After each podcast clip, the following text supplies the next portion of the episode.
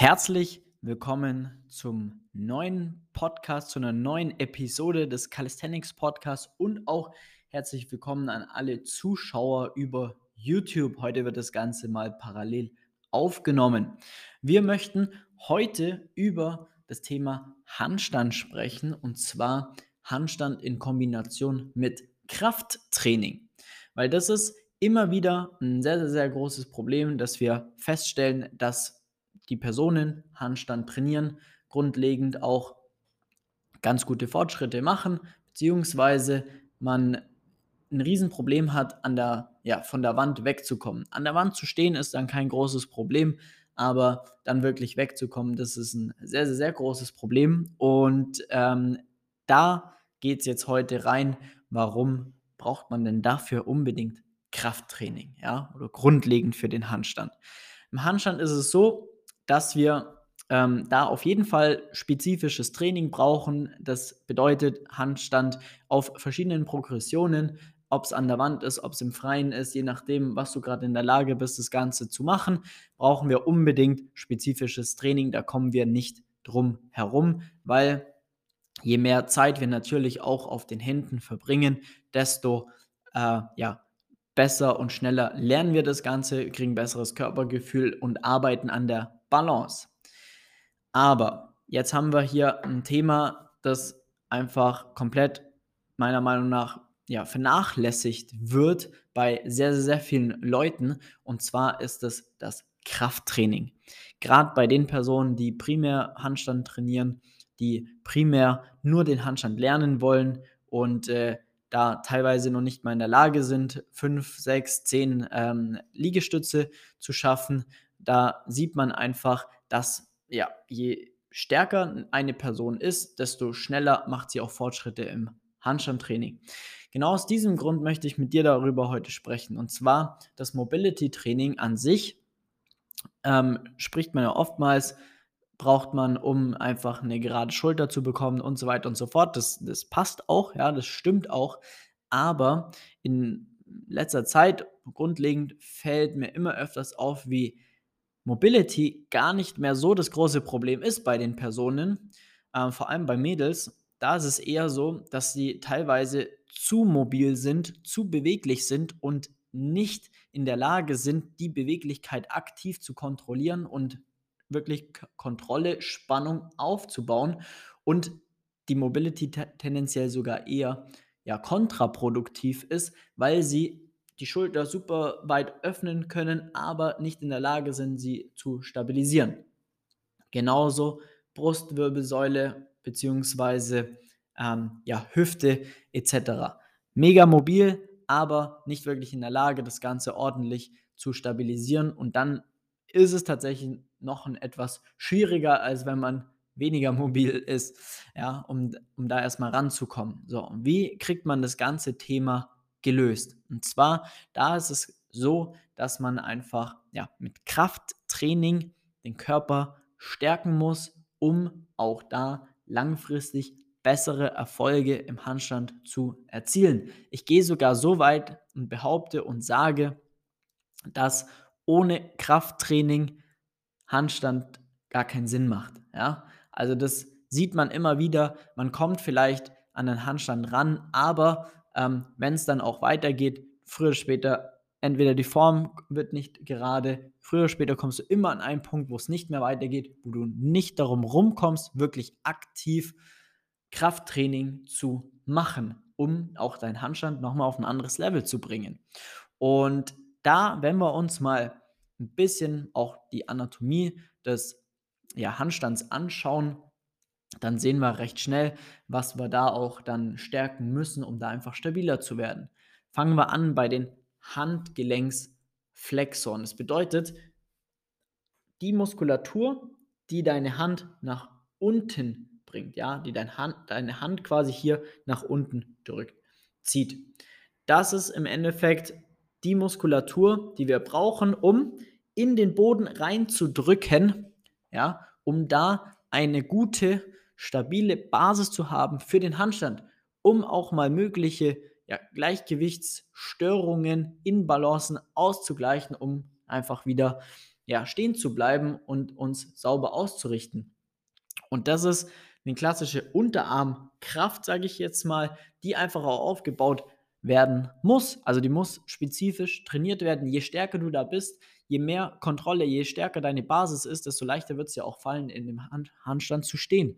Und die trainierst du einfach auch nochmal spezifischer, wenn du Klimmzüge zum Beispiel machst. Ja, super Übung oder alles, was mit Ziehen hat, weil du einfach hier schön zugreifen kannst. Das ist im Endeffekt das gleiche Bewegungsmuster. Ja, wenn du RDLs machst, wenn du vorgebeugtes Rudern machst, da musst du was festhalten. Da arbeiten die Unterarme, die werden stärker. Ja, es gibt auch natürlich spezifische Übungen, um das Ganze noch weiter aufzutrainieren, aber das muss gemacht werden, weil du wirst einen riesen Unterschied merken, wenn du eine gute ja, Basis hast und Kraft hast, in den Boden aufzubringen, dass du einfach wesentlich stabiler stehen kannst.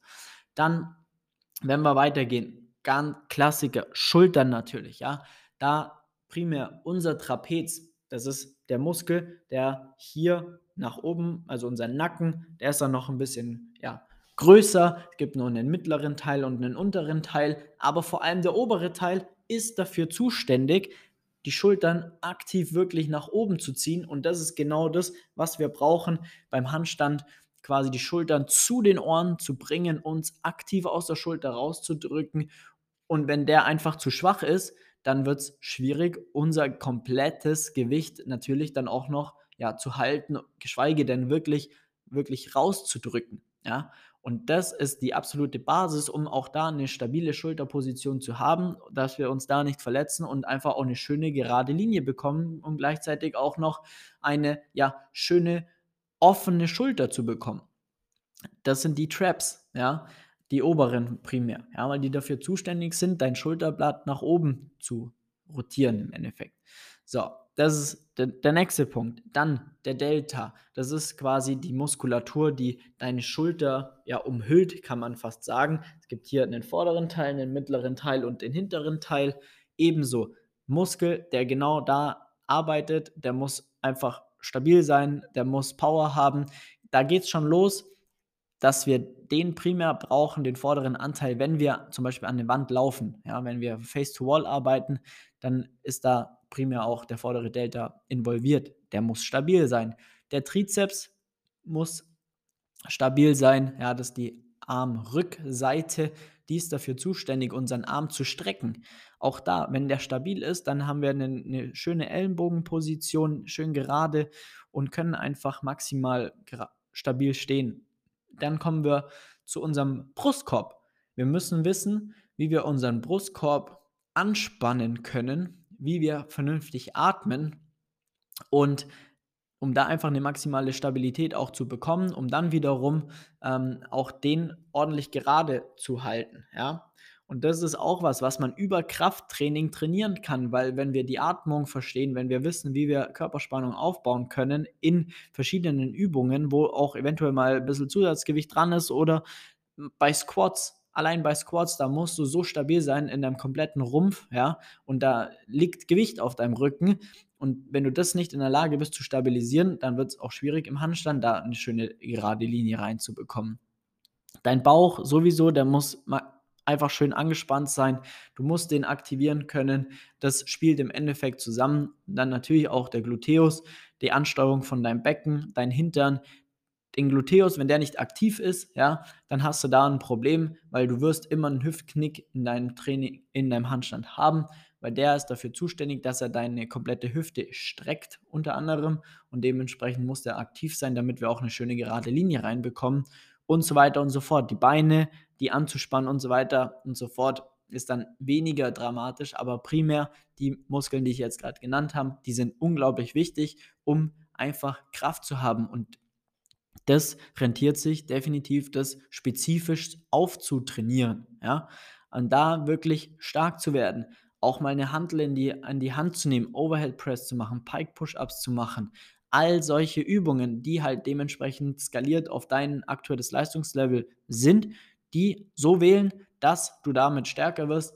dann klappt es auch noch besser mit dem Handstand. Ja, je stärker unsere Leute sind, die dann mit dem Handstand anfangen, desto schneller machen die Fortschritte, weil die einfach ein ganz anderes Kraftlevel haben.